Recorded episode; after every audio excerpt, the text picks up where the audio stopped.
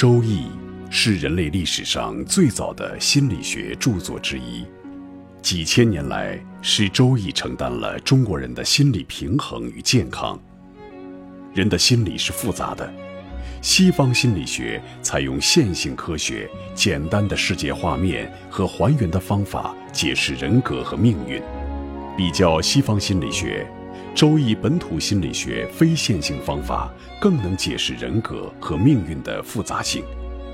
北京周易研究会创办人徐坤教授采取东西文化比较方法，为您揭示周易心理学的强大生命力。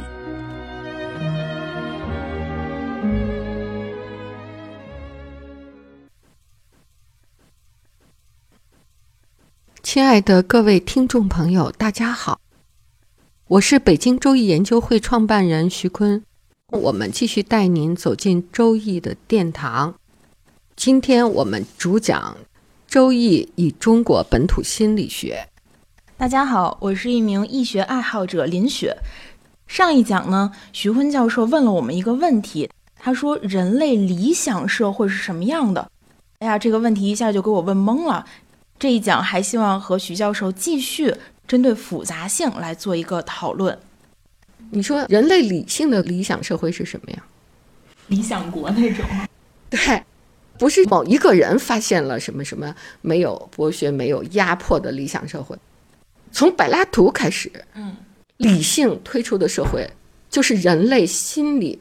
需求的那种是需求，并不是实在的，就是应然不是实然，因为那种实际不能存在，可能存在。就说生出来你就手脚灵巧 啊，我就那个笨笨拙拙，本来它就有差别，是吧？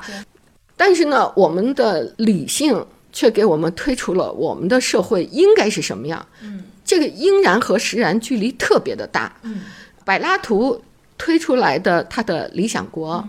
和后人像莫尔的乌托邦啊，后来等等等等这种理想的社会，这种社会呢，其实是人的心理的规律，它和物质发展的规律呢是相悖的。这又是一个二律背反，那是 A 和非 A。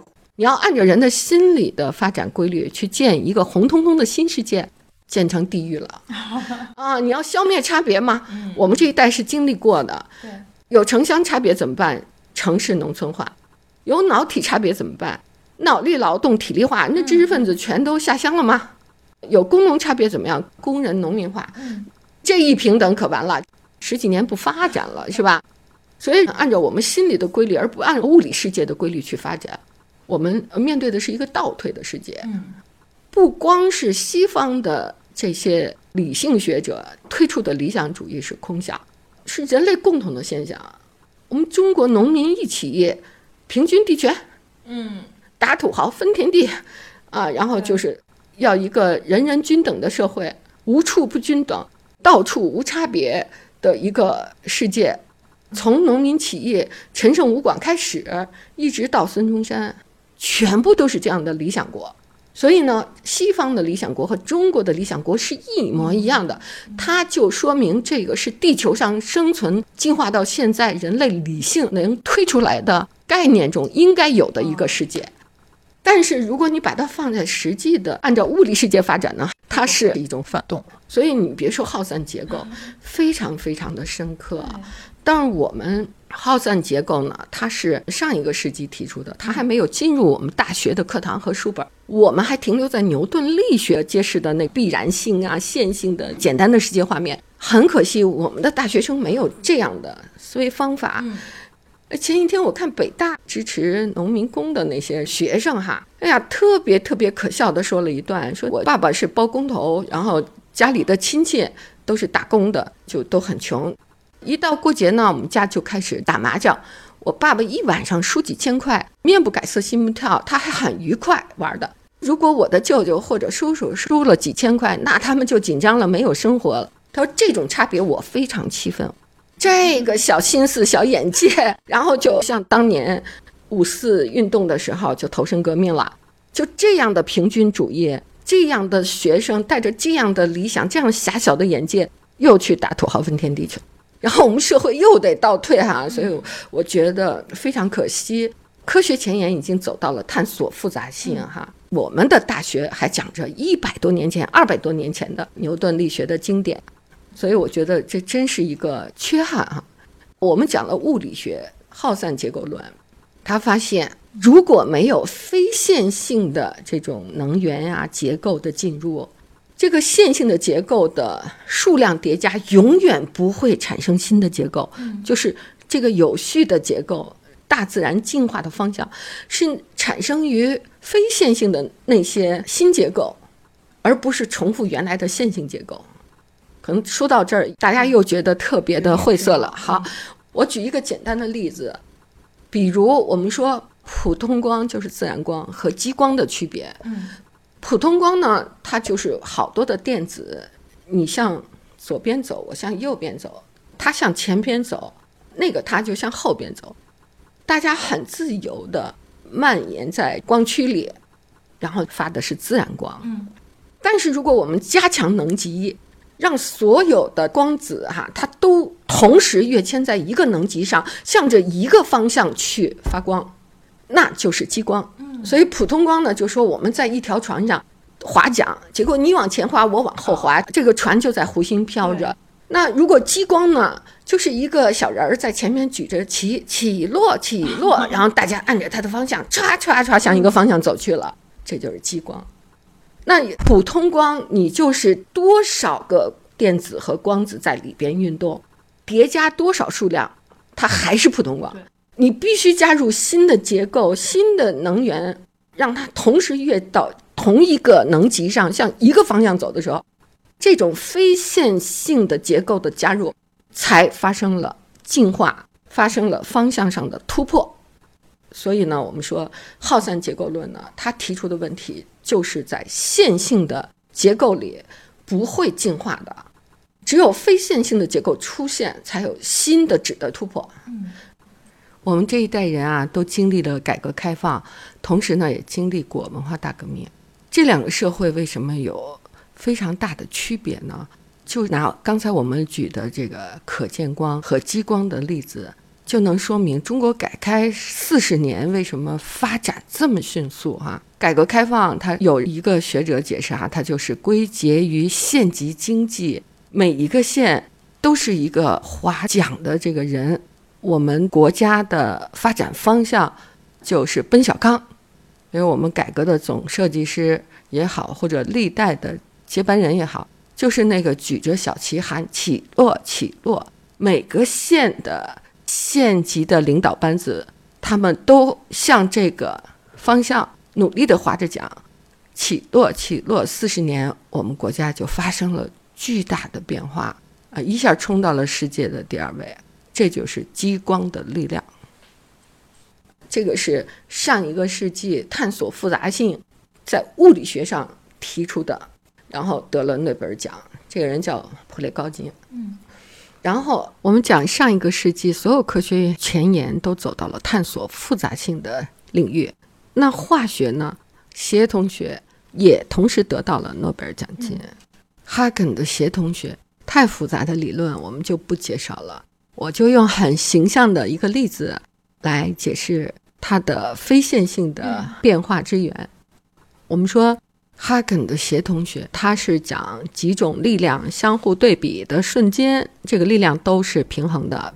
比如有一个乒乓球爬满了蚂蚁，那所有的东西南北爬动的小蚂蚁呢，它的力都是均衡的。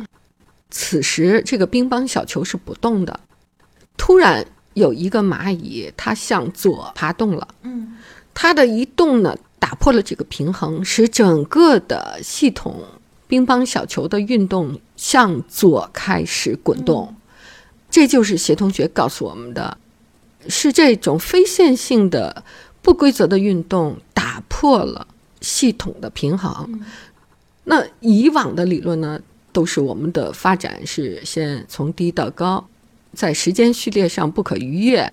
先有什么，后有什么，再有什么，是被必然规定着的。嗯，那协同学告诉我们呢，这种必然性在真实的运动中是不呈现的，呈现的呢却是乒乓小球偶然向左移动引起的变化。嗯，其实这跟我们奇门遁甲讲的神变，上集讲你讲的生活易经里天时是机会，地利是条件，人和是根本。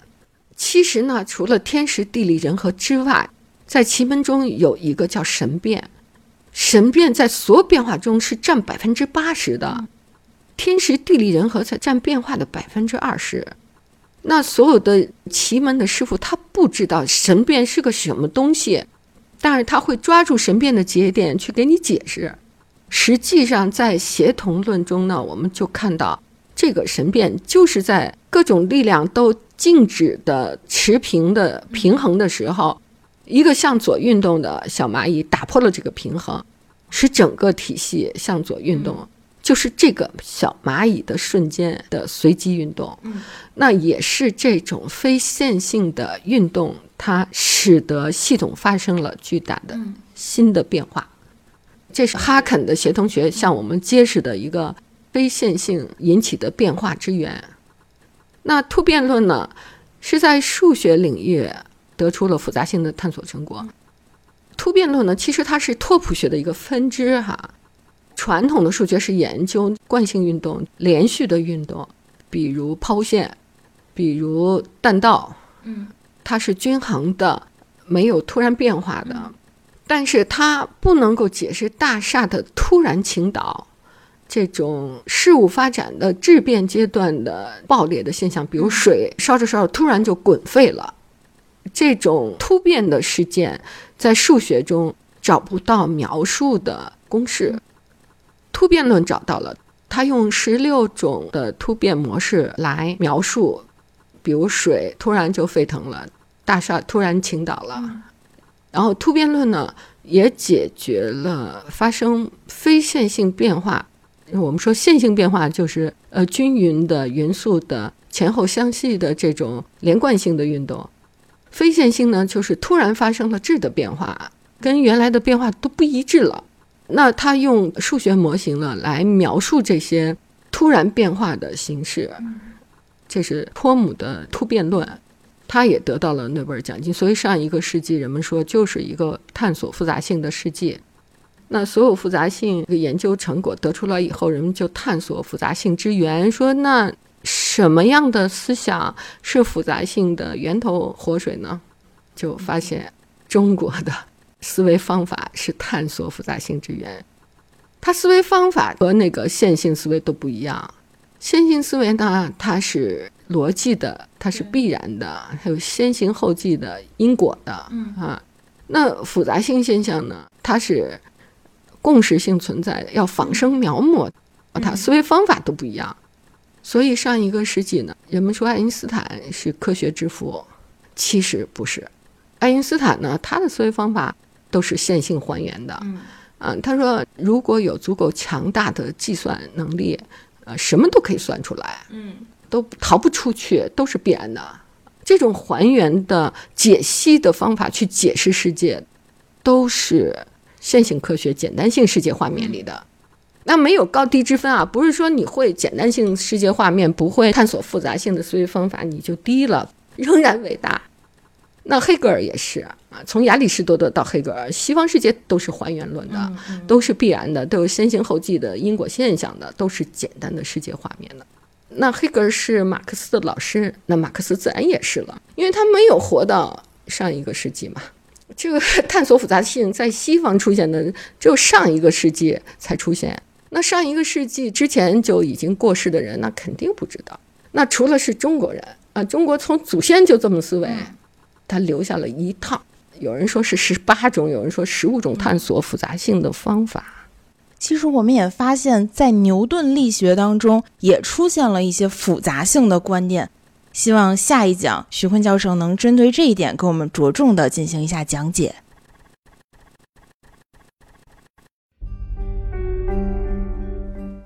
各位听众朋友，本期论题由北京周易研究会创办人徐坤教授亲自答疑，答疑热线：幺三三零幺幺。二三二六五，八零零八幺零零二七七。